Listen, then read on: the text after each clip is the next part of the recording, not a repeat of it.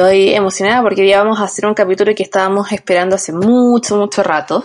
Y porque nos habíamos dado cuenta en todos estos capítulos que hemos hecho de la vida adulta que siempre había ahí como algo en común o algo que a todas nos había pasado, estas experiencias. Ni siquiera, solo en los capítulos, sino que nosotras mismas, hablando de pronto nuestras juntas por Zoom, en nuestros cumpleaños, hay un tema que siempre se repite y yo creo que le debe pasar a varios grupos de amigos, amigas, amigues. Sí, tiene que ver esto de hasta dónde llegamos nosotros, cuáles son nuestros límites en el ámbito laboral sobre todo, hasta dónde podemos llegar, qué está bien que nos pidan, que no está bien por, por ningún caso, sobre todo... Ciertas situaciones que uno no sabe de pronto cómo reaccionar, esto está bien, esto está mal.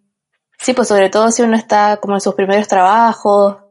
Y ahí es cuando es más difícil, porque uno no sabe hasta, hasta qué punto, comillas, aguantar o, o permitir ciertas situaciones porque uno no sabe, ¿es esto propio del trabajo? Estará mal si le contesto a mi jefe, si propongo ideas tantas preguntas que ¿Cuáles son mis en el fondo, ¿cuáles son los límites? Y aquí estamos, bienvenidos todos y todas a La Guía Adulta, el podcast que te ayudará a navegar los desafíos cotidianos de la adultez. En cada capítulo conversaremos de educación financiera, te explicaremos las leyes y la economía que nos afecta todos los días, así como la burocracia y los trámites que parecieran estar diseñados para hacernos la vida más difícil. Todo esto de la mano de expertos y ciudadanos como tú, que nos ayudarán a guiarte de forma fácil y sencilla en esta travesía sin fin que significa ser adultos. Y porque la adultez está llena de preguntas, aquí queremos darte algunas respuestas. Mi nombre es Paula. Yo soy Javiera. Y esto es La Guía Adulta. Capítulo 16. Bueno, ya estamos en este nuevo capítulo y por supuesto eh, tenemos una invitada, una de las personas que más eh, trabajó, presionó por este capítulo, así que... Ah, por, un momento pensé que ibas a decir como por la persona que más límites ha sobrepasado. Ah. no, no, la mancha pelota nomás. Eh, bienvenida, Monse. Monse, bienvenida. Ay, gracias, chiquillas. Me siento tan honrada de participar en este capítulo. De haber llegado, no, de haber llegado a esta instancia después de lucharlo lo, lo logré. De hecho, tal cual, así como lo mencionaban, es que salía el tema en nuestras conversaciones de amiga y yo como, mm, tenemos que hacer el capítulo de límites. Tengo mucho que contar y no sé cómo empezar. Quizás podríamos comentar algunas cosas de que, o qué son para nosotros los límites yo creo que es muy importante también conocerse a uno, a uno mismo, como mm. poder establecer e-, esos límites a los que nos referimos y hay, situaciones que quizás vamos a hablar más adelante, pero yo creo que eso es, es fundamental eh, en un principio como poder conocerse a uno mismo y saber hasta dónde uno llega. Sí, este, este capítulo como que yo siento que lo, vamos, lo queremos enfocar para que todo el mundo tenga los recursos que se necesitan, pero eh, al final cuando uno se encuentra ante una situación va a decidir como, ya, este es el camino que voy a tomar o, voy a aguantar un poco rato más. Y además, es, es, una, como el conocerse a sí mismo, lo que decía la Paula al principio, es algo que viene con la experiencia inevitablemente, como que eh, podéis haber trabajado seis meses, pero esos los seis meses los peores de tu vida y salís con mucha experiencia sobre ya, esto es lo que yo puedo aguantar y esto es mm. lo que no. Como puede haber una persona que lleva 10 años trabajando y al onceavo se encuentra con estas situaciones que nunca antes había visto y en verdad no tiene idea cómo chorrasco palta enfrentarse a estas cosas. no, y quería hacer un comentario que en realidad los límites eh, también, aparte de lo que decía la Monse, de que si bien eh, conocerse uno mismo viene de la experiencia, también es importante como que podamos eh, conversarlo. Yo creo que también mm. cuando nosotras nos empezamos a dar cuenta y a hablar entre nosotras que teníamos estas experiencias, cachamos que era más común de lo que creíamos. Sí, que no siempre eres tú la que se está pasando rollo, sino que como yo siempre les hablaba a ustedes para chequear como, estoy loca, como esto está mal, ¿verdad? Yo no soy la única que piensa que esto está mal. yo creo que eso es súper clave, porque a mí me pasa por lo menos que, no sé si hablar desde la inexperiencia también, porque he trabajado como en pocos lugares, de alguna forma, como por decirlo de alguna forma, Y que hay situaciones que a mí me empiezan a generar dudas, que yo no sé si me estoy pasando rollos, si a lo mejor estoy siendo demasiado quisquillosa, comillas, y no me queda otra, yo digo, voy a ir a consultar con las chiquillas y abro el grupo de WhatsApp, empiezo a escribir así como, como que no quiere la cosa, chiquillas saben que, no sé, por inventar algo, no me pagan ese, tres meses, eh, no sé qué hacer, esto es normal, y ustedes así como, no, eso no puede pasar por ningún motivo, ¿cómo se te ocurre? Tú no le estás regalando el trabajo a nadie. Y, y yo siento, tiendo a ser esa persona que dice como, no, esto no, igual se puede dejar pasar, mi jefe me ha dado las explicaciones correspondientes. Y no. no, no, no, yo creo que yo soy más de la idea de que no, que no podemos dejarlo pasar. Y yo así como, pucha, si en verdad, así como creyéndome el cuento de hay que ponerse la camiseta, estas cosas de pronto no son tan malas. El otro día vi un TikTok como de, de, como qué cosas tienen que aprender los millennials. Bueno, ponerte la camiseta por tu empresa no te da nada. Nada. nada absolutamente Nada, nada. Nada. A menos que te genere a ti satisfacción personal. Como ya, si esa weá para ti es como, ve y no estáis saliendo tan como perdiendo, no, te genera nada, no vas a ganar nada, no, no, no te van a querer más, no te van a dar un, sueldo mejor, no te van a dar condiciones mejor. No, no. Nada. Sí, pero aparte yo creo que a nosotras en nuestra profesión, en el periodismo, mm. y sobre todo en medios de comunicación, es mucho de ponerse la camiseta, ah, de, jornadas eternas. y te vamos a explotar porque... De no comer, de... de periodismo, y esto es lo que hacen los periodistas. O sea, yo en algún momento hace un par de semanas calculaba de cuánto, cuánto costaba mi hora de trabajo. Ya. Y mi hora... risa, por favor. Es que eso no se hace porque da depresión. Es que mi hora de trabajo ese día era 1800 pesos, una cuestión así. ¿Cómo? Y era como, y todo lo pensaba y era como, en realidad si yo hiciera clase, por una hora podría cobrar 12, 15 lucas y mi hora de trabajo cuesta 1800 pesos. Por eso no se calculan las horas de trabajo, porque hay depresión. Yo me di cuenta haciendo eso porque, ya, a, diferencia, no, mentira, como le debe pasar a muchos periodistas, la mayor cantidad de mis pegas han sido freelance en el último tiempo, ¿cachai? Sin contrato, sin nada, como la pura boleta y te ofrecen X cantidad de plata por las peores condiciones de la vida. Y, y tenéis que calcular, como eh, la última que me pasó fue con una agencia y era como, ya, entonces van a trabajar de lunes a domingo, de 8 a 10 de la noche y y mensualmente, eh, o por todo este tiempo, eran como 45 días seguidos, les vamos a pagar X cantidad de plata. Y si tú sacáis la cuenta, literal, me convenía más irme a limpiar water al mall que hacer eso. como, no, no, por el nivel de carga que te da, ¿cachai? Entonces, eh, en ese tipo de cosas tú vas como sacando cuenta y decís como, pucha, eh, ¿vale la pena? Y hubo gente que se quedó en ese trabajo por la lógica de es que me tengo que hacer la experiencia y la vida de agencias es así. Como yo entiendo, si hay gente que necesita la plata, filo, trabajáis nomás, ¿cachai? Yo en ese minuto tuve la suerte que pude decir, ¿sabéis qué? No, no necesito esta plata por estas condiciones. Pero hubo gente que se tuvo que quedar por plata y hubo gente que se quedó así como por este abanderado de, de como de papel de víctima que nos gusta ponernos, pero que no, no, no tú no cachai que eres la víctima hasta que hasta que lo superáis, ¿cachai? Sino que es como, es que así me voy a hacer la experiencia y voy a lograr surgir. Y es como, bueno, no, no vaya a lograr nada con esto. Solamente salir medio muerto. Encuentro tan terrible que muchas veces como que nos conformamos mm. con la frase, esta pega es así y es terrible. Y cuando como que tu jefe o jefa te dice como, lo siento, pero esta pega es así.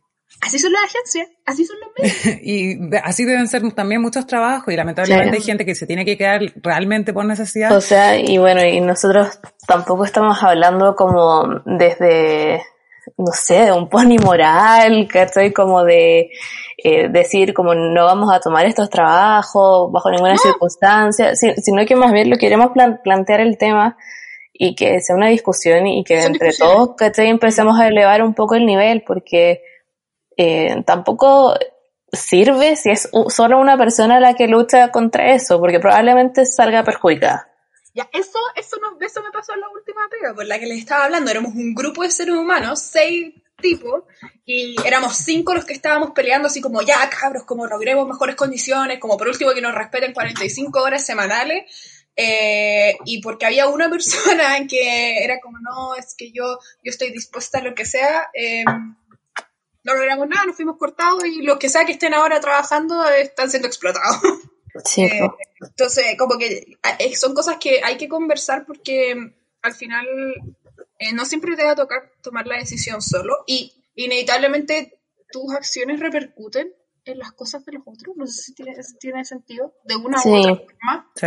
Como que todos somos profesionales, trabajadores bajo el yugo de los empresarios. Entonces, ¿Sabéis que a mí, a mí me pasó que en la, en la última pega, en mi pega anterior a esta, eh, claro, yo veía algunas cosas que para mí eran impactantes y como que sobrepasaban mis límites, que no me gustaban. Y yo lo intentaba hablar con una colega, que bueno, entre todo esto igual era medio difícil porque estábamos todos teletrabajando, entonces no nos conocíamos. Claro. Pero esta persona sí yo la conocía y les decía como, oye, pero esto no está bien, ¿cachai? Como, esto está raro. Y, y lo justificaba siempre, ¿cachai? Entonces ahí yo me di cuenta que ese lugar de trabajo estaba, es- era como, el abuso estaba generalizado, estaba normalizado. Entonces tú hablaras con quien hablaras como que lo iba a justificar. No era raro. ya deben haber estado acostumbrados. ¿Y se lo habrán cuestionado en algún minuto? Como, porque todos llegamos fresquito o habrán venido de una experiencia peor como para que no te lo cuestiones. Me llama la atención. Es que parecer eran todos como de, de como primera pega, única pega. Sé. Ah, Eh, es lo que conocen. Des- claro, después lo hablé con otra persona que ya había trabajado en ese lugar y me dijo, a mí me pasó que cuando llegué yo lo encontraba normal, después trabajé en otro lado y cuando volví me di cuenta de que ya no, no, va- eh, no valía la pena o era demasiado. Eso igual es real. A mí me ha pasado en trabajos anteriores que es como que uno ve cosas normales, no sé, eh, tratos o, o- o malas prácticas, por poner un ejemplo. Y sales de ese lugar y como que uno lo comenta y es como, eso no es normal, como, ¿cómo estuviste ahí? Sí, bueno, En perspectiva después. sí. Y por eso creemos que es muy importante poder conversarlo y compartir experiencias. ¿Les parece si avanzamos un poco? Porque ya tenemos un poco de reporteo y de un par de conceptos que queremos tocar en este capítulo. Sí, conceptos que son bien importantes porque muchas veces tendemos, o no sé, por lo menos, a- al menos yo, eh, me pongo a pensar, ¿le estaré echando la culpa al jefe de los problemas que hay, no sé, en la oficina, en la empresa, o cosas así? Y después pensar, eh, ¿será o no mi jefe tóxico? Así que podríamos empezar quizás por ahí. Sí, bueno, pero, pero quería hacer un apunte con eso de echarle la culpa a un jefe. Igual un jefe es el responsable como del, del equipo y del espacio de trabajo. O sea, Muy cierto.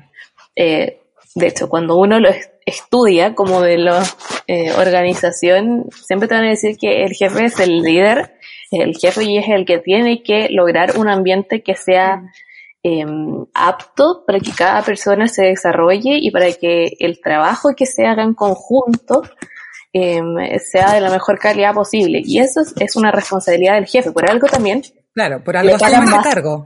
y, y ganan más. Exacto. ¿Ya? Tienen que hacer más cosas. porque tiene una responsabilidad mayor. Así que eso es muy importante recalcarlo para que no, no sentirse culpable de que uno le echa la culpa al jefe, porque probablemente El la tiene la culpa. culpa. Claro. Entonces estamos hablando de eh, jefes tóxicos, como le queremos decir, y que acá un estilo de liderazgo eh, tóxico puede hacer lo que- justamente lo contrario a lo que debería lograr un jefe. Puede provocar estos sentimientos negativos en los empleados, como eh, que uno se sienta eh, mediocre, que siente que no está logrando las metas, que mm, puede crear hasta incluso como estos climas como de competencia entre trabajadores. Que tampoco le hacen bien a la, organización eh, y te pueden eh, llevar, un mal jefe puede llevar a que tú quieras irte de ese trabajo que probablemente te gustaba, de que era la mejor oportunidad de tu vida, pero con un mal jefe quizás tú quieres dejar e- esa empresa y, y quizás no te conectes tampoco con eh, los valores que finalmente está entregando esa compañía. Filo, me va a poner a llorar, Paula. No. ah. Pero, pero sabes que es heavy porque yo también tenía una idea y después cuando eh, me tocó estudiar esto en, en el diplomado que hice, fue como, pucha, entonces quizás yo no estaba tan mal con lo que yo esperaba de un jefe y lo que yo le exigía a un jefe. Ah, pero, pero como que ellos no saben. Necesitamos mandarle este capítulo a nuestro jefe. Ah, ay, perdón. Ya, entonces como para que se sientan más identificados como me siento yo ahora con mi jefe. Em, hay cinco más o menos arquetipos de jefes tóxicos. Este es el... Es tu jefa, pues, en todo caso. Es que te juro que yo agarro todos estos cinco arquetipos y como check, check, check, check, check. Ya como me, me voy a llorar. Pero bueno. Ya. hay que enfrentarlo, hay que enfrentarlo. A ver, yo les cuento que mi jefa es... No, no, jamás. Ya. a menos que me quiera ir corta. No. Ya, bueno, el primer arquetipo que hay de jefe tóxico es el acosador o intimidador. Yo creo que todos conocemos a este tipo de personas que son ya más, pueden ser incluso más, más violentos sin necesidad de ser físicamente violentos. Y se caracteriza por humillar a los empleados y dar órdenes abusando de su, su poder. ¿Saben qué me dijeron a mí? ¿Qué, qué te Escribía peor que los pacos. Como, y los pacos escriben mal. Y yo sí, gracias. Pero ¿cómo? Estupendo. Estudié cuatro años para esto. Gracias. Me retiro. Yo también, pensándolo el, el otro día, y es una, una, imagen que se me ha, dado, me ha dado vuelta mucho estas últimas semanas, que en algún momento eh, mi jefe eh, de ese punto eh, me sacó en cara como que yo me enojaba por todo y como que siempre estaba enojada con ella. Ya. Y por nada, de verdad por nada. Como que estábamos todos yéndonos y íbamos a almorzar y estábamos todos ahí. Y le dice algo a alguien y dice, claro, pues no como a la Paula, que se enoja. Y todos quedamos mirándonos así como, ¿qué es esto? Por nada, de verdad. Y había una persona de otro equipo que también quedó como muy, ¿qué es esto? Como, ¿por qué te tratas así? Fue, fue muy extraño. Yo no puedo evitar pensar en, bueno, quizás esto es una, una, instancia un poco diferente, pero cuando yo estaba haciendo la práctica, eh, que al final igual uno tiene como alguien a cargo que eh, quizás se supone que es como una instancia más de aprendizaje y todo. Filo, el, que en ese momento estaba encargado de, de nuestra práctica con mi compañero en ese entonces, era un poco rabieta, por decirlo de, de, alguna forma. Y mi compañero lamentablemente como que hubo un día en que no tuvo, digamos, un buen desempeño y lo agarró a gritos, onda, casi como que al medio de, del, como el, el, tipo de oficina en el que nosotros trabajábamos eran abiertas, estas típicas, como que donde está todo el mundo mm, como semi conectado. Sala de redacción, sí. Claro, como que al final todo como que uno ve y escucha todo lo que está pasando en todas partes y empieza a gritarle que lo habían estafado en la universidad, que tenía que demandar a su universidad, que él no era un periodista. A mí igual me llegaron retos como del estilo así como ustedes que son. Me pongo a llorar.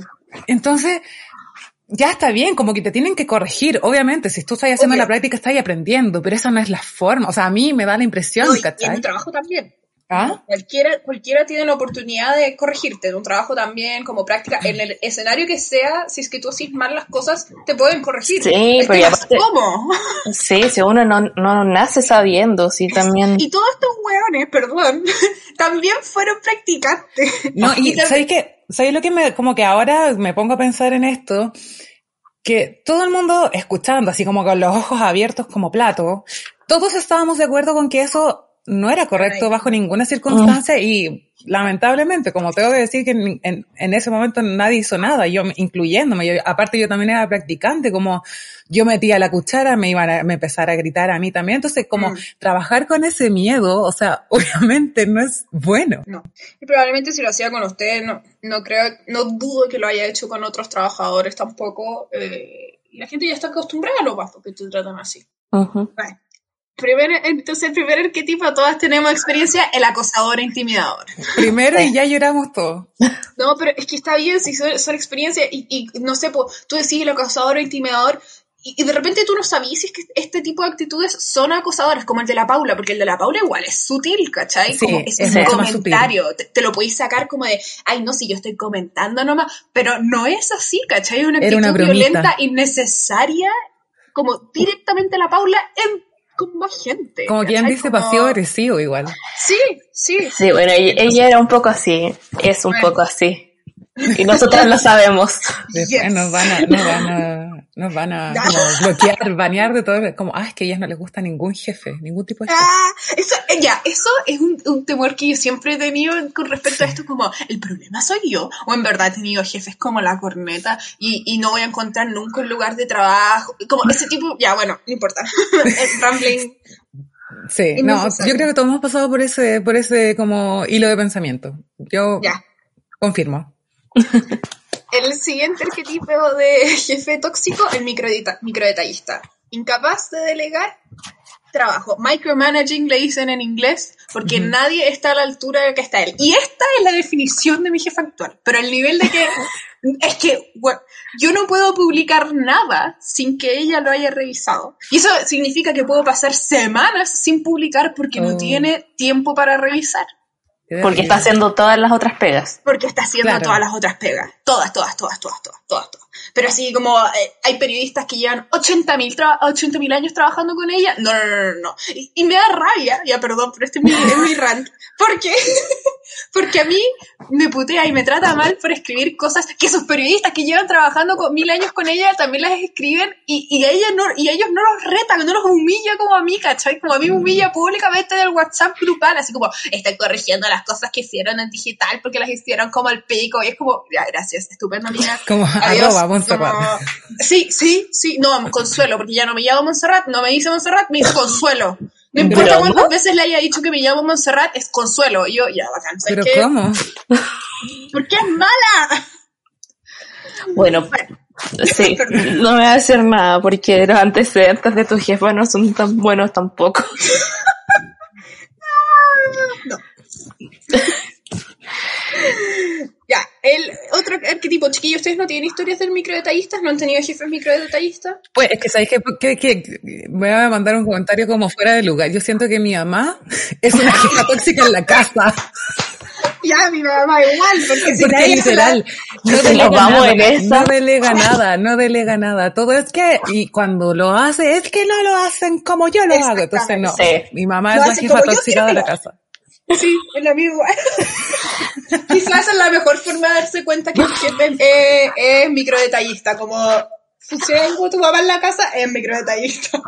El otro arquetipo que les quería comentar son las personas adictas al trabajo, que los que piensan que los turnos laborales son de 24 horas. Aquí yo no puedo decir nada porque esta señora cuando se va, o sea, yo sigo trabajando hasta las 12 de la noche y ella no me pescó más, así que no, no es adicta al trabajo. A mí me pasó bueno, que yo trabajaba con distintos editores, sobre todo el fin de semana, porque así es el fin de semana, em, que había días con una persona en específico que yo recibía, yo entraba a las nueve, y yo la primera, el, mi primer turno recibí un mensaje antes de las 7 de la mañana, que esperaban una respuesta, por supuesto. Y, y yo quedé descolocada, así como, ¿qué es esto? Y fue una constante cada vez que me tocó trabajar con esta persona que siempre mensaje a las 7 de la mañana, cuando yo entraba a las 9, mi alarma sonaba a las 7 de la mañana, me despertaba con esta persona mandándome mensajes, ¿cachai? Entonces, claro, ahí caché un poco que esto de la gente que no respeta un poco los turnos laborales porque mi primera pega, ahí se respetaba mucho, porque había un consenso dentro de los trabajadores de que si tú entrabas a esa hora, a esa hora te escribían, te llamaban, etcétera. Y si te llamaban antes, te pedían disculpas de una forma ya era una práctica entre nosotros como, oye, disculpa que te llama hasta ahora, sé que no, te, no estáis trabajando, pero... Claro, que es una forma de decir, como que en este trabajo pueden pasar este tipo de cosas, pero no es lo normal, así que te pido disculpas como de antemano, una cosa así. Sí, pues, obvio. Paula, yo te quería preguntar si tú a esta persona que te escribía a las 7 de la mañana le respondías, en algún minuto le respondiste y le dejaste de responder, o nunca le respondiste y chao. Eh, la primera vez le respondí porque fue una, eh, una pregunta que tenía que ver con, mi adaptación al trabajo, ¿cachai? Como si yo sabía usar eh, ciertos programas y ahí le contesté. Pero como ya yo ya había trabajado, yo llevaba más de un año trabajando, un año y medio, ahí también uno empieza a cachar cuáles son sus límites. Como yo ya tenía esta mm. otra experiencia donde te pedían disculpas por, mm. por hablarte temprano, fue como, ¿sabéis que yo entro a las nueve, no me pagan bien en esta pega? Como, ¿por qué voy a empezar a trabajar antes? Entonces, yo me hice esa promesa con mí misma como yo no contesto el mensaje, ¿cachai? Hasta que sean las 9 de la mañana.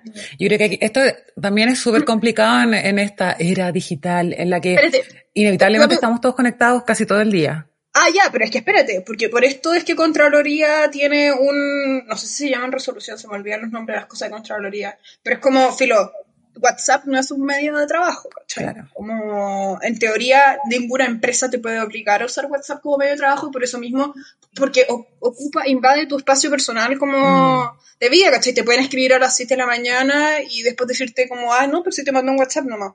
Oye, Pablo, ¿tú hablaste con esa persona y le dijiste como yo no contesto? ¿O solamente tú te prometiste a ti como no le voy a contestar antes de las nueve? No, fue una cuestión de una decisión mía y fue una de las cosas que también conversé con, con los colegas que en realidad ellos, caché, lo consideraban normal. Entonces fue como, ¿sabéis qué? Esta pelea la estoy dando sola y en verdad tampoco me interesa quedarme en este lugar y tampoco tienen buenos antecedentes, ¿cachai? En sus condiciones laborales. Entonces era como, ¿sabes que Esta es una práctica generalizada, como que yo sola no puedo hacer nada, ¿cachai? Pero, pero, pero tú te pusiste el límite y tampoco te dijeron nada después de eso. No, nada. Ya, eso, eso, eso igual es bueno, que, que lata que, que no se puedan conversar, que no le puedes decir, no sé, hola, y yo no contesto antes de las nueve sin que queéis como violenta, pesada. Sí, como pesadísima, como grave no estáis haciendo nada fuera de lo común tampoco, o de lo, de lo, de lo que te corresponde. Pero, Pero ¿sabéis qué? A mí me pasó un poco eso. Y al final como que lo dije nomás, porque en mi pega anterior, de repente yo trabajaba dos días a la semana. Entonces era como que para mí era súper normal que los demás días no estuviera atenta al chat de la pega porque hablaban de cosas que estaban haciendo ellos y yo no, no, no estaba incluida, ¿cachai? Entonces me pasó una vez que yo llego, abro la puerta y digo así como, hola, buenos días, y me quedan mirando con una cara y yo así como, eh, ¿qué pasa? Y dicen, ¿por qué viniste? Y yo así como, ¿por qué me toca venir? No leíste WhatsApp. Y yo así, ¿qué? Resulta que me habían mandado un WhatsApp un día X, sin, sin siquiera etiquetarme, ya así como manejo de la tecnología, por favor. Ah, ya. Sin siquiera etiqueta, como que dijeron como, Javi, no vengas, no sé, el jueves ven el viernes. Ese fue el mensaje. Y yo así como, pero por último, ¿por qué no me mandan un mail? Un mail, ¿Cachai? Como de, te vamos a cambiar tal día, por favor, ven este otro día. Y además que también como disponiendo, porque si habíamos acordado previamente que mi, que mi horario iba a ser martes y jueves todas las semanas, es como asumir que yo puedo ese viernes, ¿cachai? Entonces como que lo encontré fuera de lugar. Finalmente igual les dije como, es que saben que yo no reviso el, el WhatsApp del grupo y menos si no me etiquetan, si el mensaje es para mí eh, los días que yo no vengo a trabajar porque no estoy en mi jornada de trabajo y como que en la mejor de las ondas, pero no, no me corresponde. Dos límites de una. Estoy demasiado orgullosa, Javi.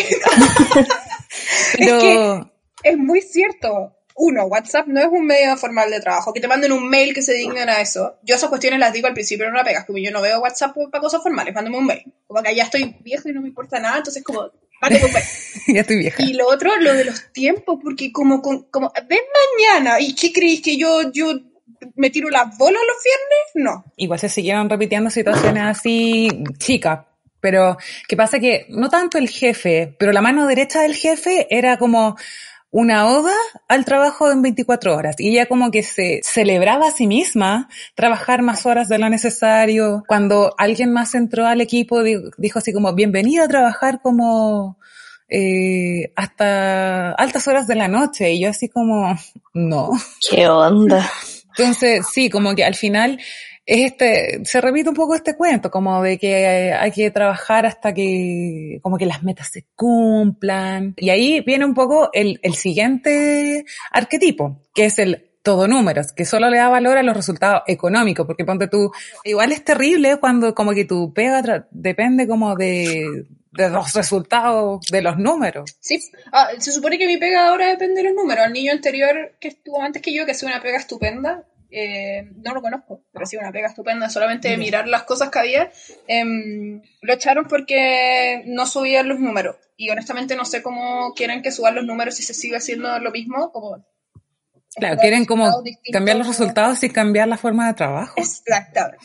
Sí, eso es lo que quieren hacer. Entonces, eh, me da pena porque ese niño hacía bien la pega. Sí, bueno, y tiene que ver también con vender más llegar a más gente o es como la discusión del huevo y la gallina, ¿qué viene primero, la calidad la cantidad.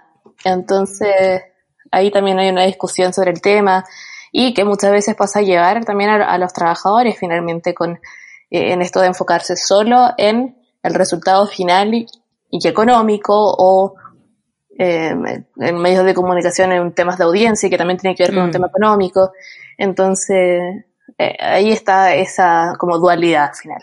Bueno, siguiendo con los arquetipos, y aquí yo creo que la moza también puede volver a, comentar, está el favoritista, que no es justo ni imparcial y básicamente tiene favoritos que trata diferente de otros. Sí. Yo también tengo acá historias. mi, mi, jefa, mi jefa anterior también. Descárguense, descárguense es conocida favoritista y esto también lo sabemos nosotras, Javi. Oh. Vivimos la experiencia y el favoritismo de la ex jefa de la Paula. Ah, pero por supuesto, como que no, como que todo este rato no le había puesto cara, no. sí, es verdad, confirmo. Sabido. Conocido. Es que siento que somos muy malas porque estamos como, sí, sí, no, pero no vamos a decir nombre, ahí no vamos a decir nada. Jamás, jamás. Pero si investigan un poco es re fácil saber también. Así. Sí, no, no, no. Pero eso quedará en las manos de quien escuche esto. Investiguen. Ahí lo dejamos. Y no, y no nos apeen, pues, obvio. Por favor. Ya. No. A ver, aquí lo que pasa en la guía adulta se queda en la guía adulta. A ver. bueno, por último, para terminar ya con esta, con esta parte, y la, la Monse bien lo sabe, bueno, en verdad todos bien lo sabemos, que hay jefes que son una mezcla de todos estos arquetipos anteriores, ¿no? Así es. Entonces, espérate, dos segundos. Tu jefe, Paula, era acosador. eh, tuviste, no, pero es que no son el mismo. El, mismo tenemos acosador y favoritista, por lo menos, en dos. Actitudes, pongámosle. Claro, como actitudes, sí, pues sí, no, sí, eh, arquetipo sí. actitudes. Sí, pues si no. Actitudes acosadoras y actitudes favoritistas. Entonces, y tú, Jai, de tu jefe, un puro jefe era. no, yo creo que a lo único que me he enfrentado, ¿Ah? lo único que me he enfrentado es en una pega al acosador, como con rasgos acosadores, como más bien de intimidador, más que Y también sabido. Eh, altos antecedentes al respecto. Perdón. Y eh, nos reímos ahora. Sí. Y jefe de adictos al trabajo, como no respetar las horas de trabajo, pero nunca ha sido tan, tan terrible, así que no puedo como quejarme tanto. Ah, ya, viste que soy como la, la, la que dice así como, no, si no está bien. no sé, ya nos dimos cuenta, pero con la introducción fue como que no echarle la culpa al jefe y la Paula como, amiga. Amiga, date cuenta. Bueno, ya les hablamos un poco de estos arquetipos y de qué situaciones podrían calificar, pero también eh, tenemos otras eh, tips de cómo darte cuenta que tu jefe quizás es un poco tóxico. Entonces, como ya habíamos conversado de que eh, los jefes son los encargados de armar este clima laboral, una de estas características que pueden tener es que son arrogantes y no comunican bien, que yo creo que les ha pasado y sobre todo en periodistas y medios de comunicación hay pésima comunicación. Eh, piensan que siempre tienen la razón y esperan que los demás acepten eh, sin cuestionamientos, sin aceptar ideas, nada, sus palabras, sus ideas, todo, eh, todo lo que ellos comunican. Otra cosa es que tampoco tienen en cuenta las necesidades de los empleados, o sea, da lo mismo. ¿Te sentís bien? ¿Te sentís mal? Chao, no me interesa. Como solo me interesa que hagas tu pega. Y finalmente que son autocráticos, que los jefes tóxicos solo permiten que ellos tomen sus decisiones, lo mismo que hablábamos un poco al principio. También, sí o sí, son personas irritables, como que tienen poca paciencia y se enojan con mucha, mucha, mucha facilidad eh, ante pequeños detalles o incluso ante, ante grandes cosas, pero como que son, como que explotan. También son inflexibles, son mentalmente cerrados y tienen pánico, pánico al cambio, como que lo que es lo mismo, o sea, se, se asemeja a lo de arrogantes, como lo que ellos hacen, lo que ellos conocen es ley. Y son demasiado controladores. Eh, supervisan todas y cada una de las tareas que realizan los subordinados, subordinados, me carguen esa palabra, bueno, como filo, los trabajadores, y merman la capacidad creativa de todos. Como que al final eh, es muy parecido a inflexible, como que no, es lo que es, es lo que hay, lo que decía la Javi también. Sí, la, la típica frase como esta pega es lo que es. Así es. Bueno, siguiendo ya también existen los que tienen expectativas irreales y suelen exigir más de lo que deben a sus empleados, como que de repente se imaginan, hacen planes y, y, y, metas y de pronto como que, no sé. Y yo creo que le pasó un poco a tu jefe anterior, ¿o no? Sí, un poco, sí. Después están los que discriminan, estos son básicamente jefes que están llenos de prejuicios, o sea, yo, yo creo que ahí entra, por ejemplo, eso de decirle a tu compañero que lo habían estafado en, la universidad, ¿cachai? Como claro. Pensar que como saliste de la universidad de periodismo, eh, ya eres capaz de gestionar entrevistas, hacer entrevistas, pararte frente a una cámara. Hacer gestión de prensa, esa cuestión a mí me, me quita el sueño, como me estresa demasiado. Que no lo haga, amiga. Que no lo haga. No, y no, y también yo creo que un poco los prejuicios como sociales también deben entrar aquí, o sea, eh, profesionales. y que a nosotros también nos pasa, pues como que piensan que porque salimos de cierta universidad mm. somos de cierto estilo. Bueno, y ya el penúltimo de, de, nuestra, nuestra larga lista tenemos a quienes gestionan mal el tiempo, que es uno de los problemas de los jefes tóxicos, eh, su incapacidad para gestionar y priorizar su tiempo de un modo correcto y eficaz. Y por último, los que no dan pie a la creatividad. Estos son malos jefes incapaces de reconocer el talento, la creatividad, eh, en el fondo todo, todo lo que pueden dar y entregar sus empleados eh, en espacios donde pueden sugerir ideas, donde pueden proponer, eh, en el fondo, no sé, nuevas cosas para hacer. Y finalmente, ¿qué es lo que se puede hacer frente a este tipo de personas, frente a este tipo de liderazgos? Y un poco de lo que ya hemos conversado y lo conversamos al principio también, es analizar esta situación. ¿Qué piensan eh, la gente que trabaja contigo, tus compañeros de esto? ¿Están, están todos de acuerdo? O quizás tú estás mirando desde un foco distinto mm. en lo que está pasando, con, eh, conversa con, con la gente que trabaja, eh, ves si es un patrón, si es solo contigo, eh, y, y, si están los jefes de tus jefes conscientes de que esto pasa. Bueno, y un poco también eh, tomar nota de todo lo que te ocurra, de eh, si ya son situaciones más extremas, que pueden estar fuera de lugar, que puedan tener consecuencias ya más eh, administrativas o incluso legales, como eh, tenerlas eh, anotadas, tener al final las pruebas como para poder defenderse uno frente a estos temas y eh, lo último que yo les, que les hablaba un poco de unir fuerzas, de que al final una sola persona quizás no pueda eh, hacer este cambio, pero si quizás es un consenso dentro del equipo, eh, sí se pueden cambiar cosas, sí se pueden em, llegar a acuerdos quizás o eh, tomar decisiones quizás más, más drásticas. Como la unión hace la fuerza. Lo otro importante es que se pueda hablar del asunto, pero no desesperar. Aquí, muy importante, respirar hondo, no perder la calma, tratar el, cuando, pero cuando tratéis el tema con tu jefe, cuando tengáis que hablar con un encargado, estar calmado y, y, no, no, no, exaltarte mucho porque, bueno, la gente tiende a justificar en esos exaltos otras cosas, entonces eh, llegar a hablar con las gerencias y con, mm. con los más, como con los encargados con una mente tranquila. Pero si es necesario, entrar en crisis y desesperar, lo puedes hacer tranquilo en tu casa. Y lo otro que puedes hacer es tomar medidas para mantenerte positivo mientras logras como tomar una decisión o efectivamente tomar una ruta según lo que te está pasando. Tenés que buscar instancias en las que puedas despejar tu cabeza y no estar todo el día como consumido por mm. lo que te está pasando en la pega o, o, cómo te sientes, porque puede ser muy, muy, muy abrumador.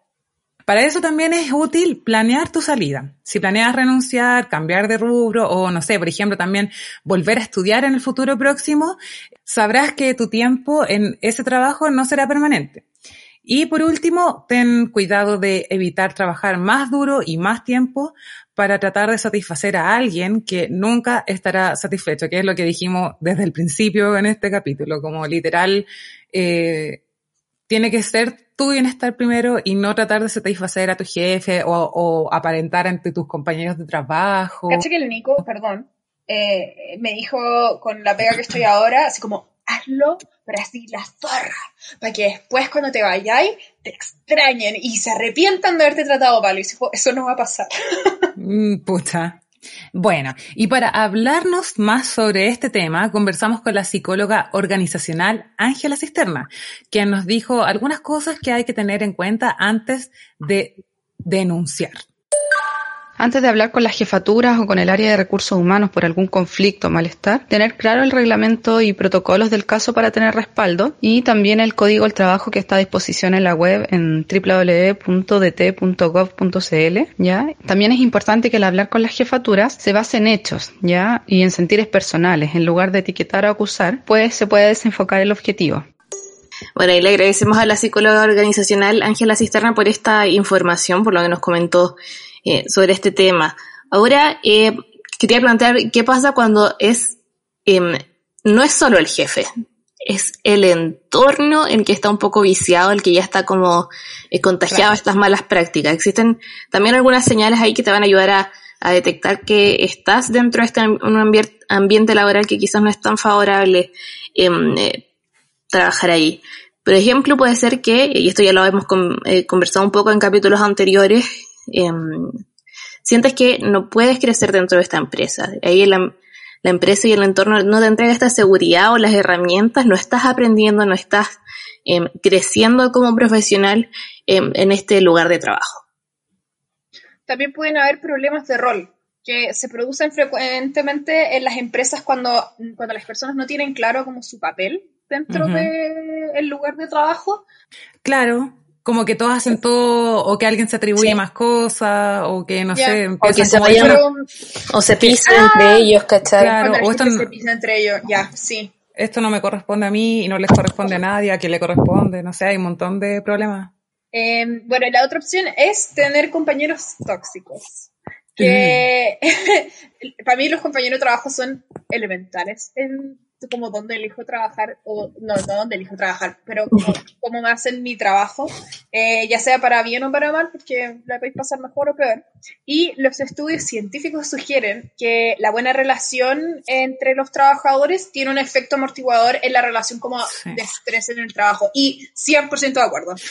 Creo que en esto también podrían entrar la gente que literal se cree el cuento de, eh, ponerse la camiseta por el, mm. por el equipo y, y que al final eh, por eh, sus ambiciones personales o por sus creencias personales terminan embarrando a todo el resto, ¿cachai? Como eso de no respetar los límites de, de, de tu horario de trabajo, gente que eh, pasó que gente que trabajaba en ciertos horarios, ¿cachai? Y era fin de semana y seguían metidas ahí, era como, pucha, en verdad, quizás tú pensé que lo estáis haciendo bien como por tu pega, pero en verdad le estáis eh, haciendo mal como a todo el resto de tus compañeros, al, resto de los que vienen después de ti, ¿cachai? Como, estoy dejando un mal precedente al final.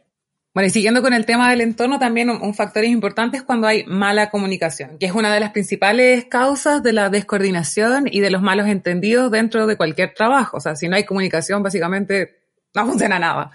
Y por último, si estás estresado o quemado, en el fondo vamos a que todos los puntos anteriores tienen algo en común y es que si se producen durante un periodo de tiempo prolongado, generan estrés y burnout.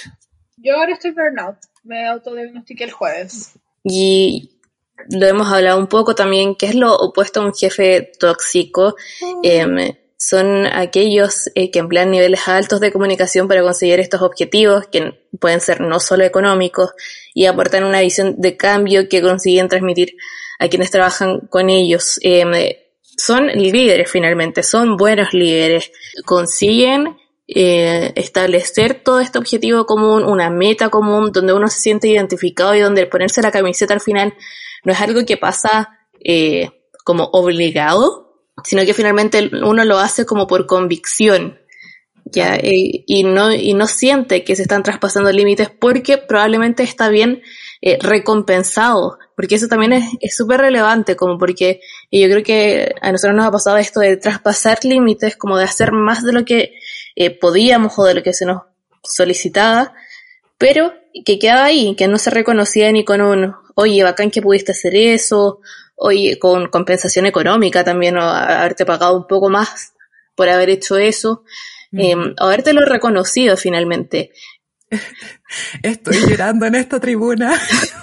Digamos un poco como hablando sobre cómo tener al final una buena relación eh, con tu jefe sin llegar a ser excesivo en lo que uno está haciendo, sin llegar a ser un chupamedias, como se le conoce. Y bueno, intentar resolver problemas por tu cuenta que em, yo creo que tiene un poco que ver con la autonomía de cada uno, pero por supuesto también hay darse cuenta hasta hasta qué punto uno puede llegar. Eh, presta atención a los detalles, a lo que uno está haciendo. Y la idea es que entreguís la pega bien siempre, ¿cachai? Como tratar de mandar las cosas sin errores, o sea, no, no tener, no, no dar espacios para que el jefe se tenga que meter en tu pega a corregir o a lo que sea que, ¿cachai? Como hacer bien las cosas y eso implica ser detallista.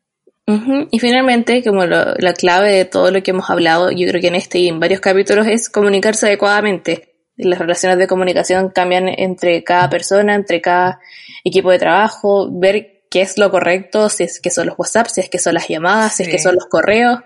Ahí con, tratar de buscar el mejor eh, eh, forma de comunicarse también y ser eh, cuidadoso con las palabras que uno usa, eh, cuál es el lenguaje que se permite, qué es lo que no se permite. Eh, estamos hablando de una relación simétrica, simétrica, entonces ahí también poder eh, lograr una comunicación y una comunicación efectiva, como poder decirse lo que uno tiene que decir. Otro de los tips como para mantener una buena relación con tu jefe o jefa es pedirle consejos. Obviamente, eh, en cualquier pega, estés empezando o no, uno no se las sabe todas y, y es un, una buena forma de mantener una buena relación con él o ella, eh, preguntarle sobre cosas que uno no sabe. Yo creo que esto igual es importante, para mí por lo menos es súper importante. Hay gente que a lo mejor no lo valora tanto, que es llegar a tiempo al trabajo. O sea, yo creo que para todo el mundo es importante. Mi, mi problema es que yo duermo mucho. Pero es que, ponte tú, yo, uno de, de, mis jefes, no voy a decir cuál, decía así como, no, me da lo mismo que ahora lleguen mientras cumplan. Igual a mí me gusta eso. Otro tip es expresar tu opinión, que también tiene mucho que ver con lo que hablamos recién, de ser claros, de que hay, que exista una buena comunicación. Siguiente también, muy importante, lo mencionaba también la Paula, dar las gracias cuando sea posible. Y por último, vete de vacaciones. Eso es demasiado importante. No es ninguna utopía. Según estudios de Oxford Economics, los trabajadores que utilizan sus días de vacaciones tienen un 6,5% más de probabilidades de obtener un ascenso. Eh, sigamos, bueno, ya lo hemos comentado también y tiene mucho que ver con lo que ya hablábamos, eh, cómo tener también esta buena relación con los compañeros de trabajo, la comunicación, comunicación y comunicación. Esa es la manera más eficiente de tener estas buenas relaciones en ese, en ese ambiente. Lo otro importante es el respeto. Siempre escuchar las opiniones de tus compañeros, respetarlas y darles el espacio también para que las puedan comunicar. Uh -huh. Y la responsabilidad. El trabajo en equipo requiere que todo el mundo haga su parte y incluso si es que no tenéis que trabajar en equipo, la responsabilidad es lo que hace que funcione todo el ambiente laboral. Y, y sí o sí, si eres una persona responsable, tus compañeros te van a querer evitar la presión. Y por último, un tema que es bien sensible, los rumores o también los, los, temas sensibles. Eh, hay que alejarse de cualquier rumor que esté circulando, sobre todo evita extenderlo. ¿no? Asimismo, procura mostrarte aséptico respecto a temas conflictismo, a temas conflictivos como política, religión, dinero, educación, aquí. Arrobamos. Eh, arrobamos. sí. A mí me pasó en algún momento que yo comenté que eh, en una primaria una vez voté por alguien de derecha. Yo no soy una persona que vota por la derecha, pero voté por esta persona por diversas razones. Y me escuchó otra persona que no me conocía también, que trabajaba con nosotros, y como que me empezó a cuestionar, como, pero ¿por qué hiciste eso? Como que se enojó conmigo, me miró feo, y yo como, oye, ¿qué onda? Innecesario también que vengas a comentar a cuestionar mis decisiones si es que no hay un nivel de confianza. Así que importante ahí eh, mantener el respeto y, y, cuidado con los temas sensibles también. Bueno, ¿y qué pasa si es que la situación eh, se torna más grave? Llega a un extremo en que ya hay que eh, tomar acciones legales o pedir ayuda como a agentes externos para eh, resolver estos problemas que puede haber en, en, los ambientes laborales. Puede ser un acoso eh, laboral, eh, un acoso sexual en el trabajo, eh, por parte de eh, tu jefe directo o algún compañero. ¿Qué pasa en esas situaciones? A ver, en el caso del acoso sexual en un espacio de trabajo, em, tú puedes ir a hacer una denuncia dentro de la empresa em, o esta puede ser como derivada directamente a la inspección del trabajo. Lo importante es que tú tengas la confianza para hablar con tu empleador si es que existe la posibilidad de hacer la denuncia interna y ellos eh, deciden si es que hacen una investigación interna o si derivan la denuncia directamente a la inspección. Y eh, eh, entonces, o hace la, investigación la, tu empresa o hace la investigación la inspección. Y eso sí es que llega a una instancia de investigación, porque a veces la, la, empresa puede tomar, puede tener sus protocolos o sus medidas ante este tipo de, de situaciones y sin necesidad de llegar a la inspección del trabajo. No sé si es mejor o peor eso, pero lo importante es como la reparación para las víctimas y eso lo puede hacer un, lugar de trabajo. De todas formas, sin importar quién haga la investigación, tiene 30 días para hacer como todas las diligencias, eh, conversar con las personas que corresponda y llegar a, puerto con algo. y en el caso de que exista abuso laboral, la víctima puede ingresar una denuncia por vulneración de derechos fundamentales en la inspección del trabajo. Quien debe evaluar si es o no admisible, eh, para lo que debe cumplir ciertos requisitos antes de comenzar esta investigación. Es que esos requisitos son como, tiene que ser, no sé, desde que ocurrieron los hechos no puede haber pasado más de un mes, ¿cachai? Así como eh, hay que revisarlos bien y si es que tú sientes que puedes eh, demandar a alguien por abuso laboral, la idea es no dejarlo pasar mucho tiempo porque mientras más tiempo pasa, menos posibilidades hay de que la inspección efectivamente tome el caso. Bueno, para hablarnos más sobre este tema, conversamos con Miguel González, abogado laboral, que nos explicó cómo hacer una denuncia y lo que hay que saber antes de hacerla.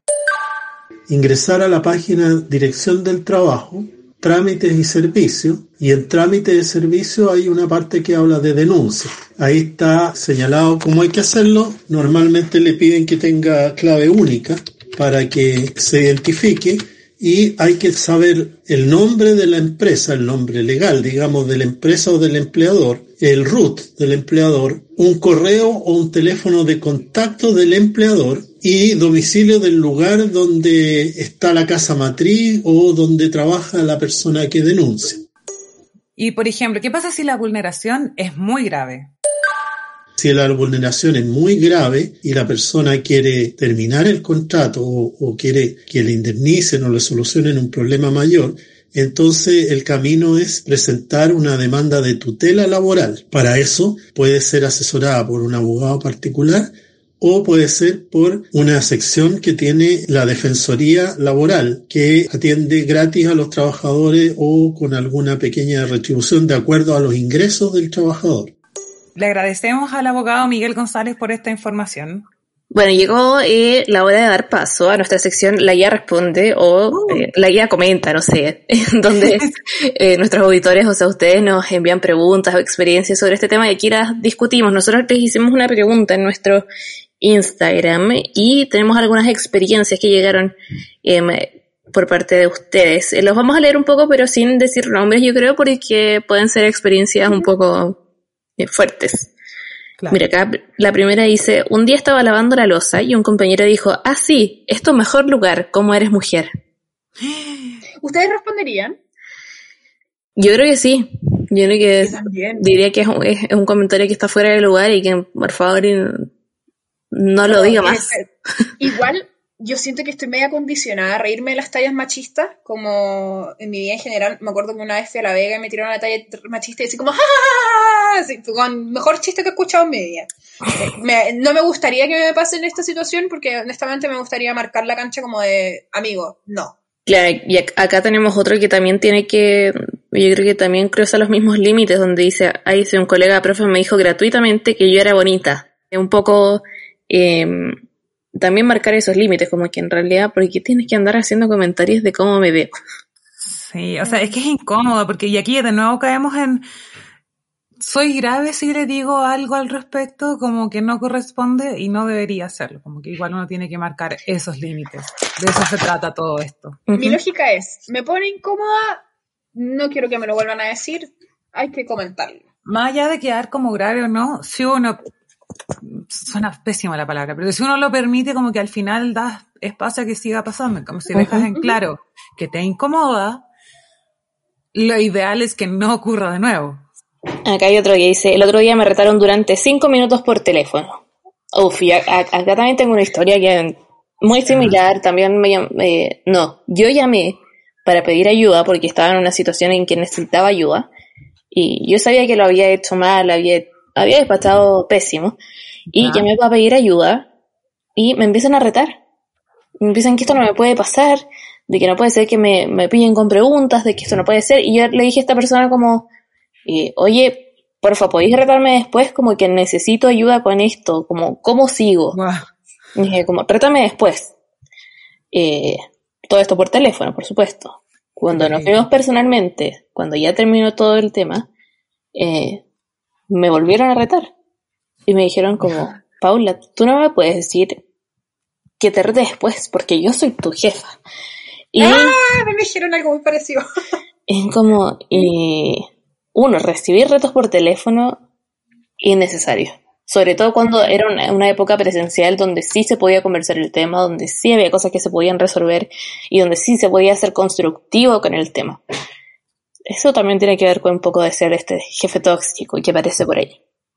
Y más aún si que estáis pidiendo ayuda, pues si tú sabéis que no, no, no te estoy diciendo, uy, sabéis que yo hago la pega perfecta y vengo a decirte que no estáis pidiendo ayuda a mí me dijeron algo muy parecido, así como, no me cuestiones porque yo soy la editora. Y es como, no te estoy cuestionando, estoy preguntando. Como, ¿Por qué no entienden la diferencia entre preguntar y, como buscar soluciones y, y, cuestionar?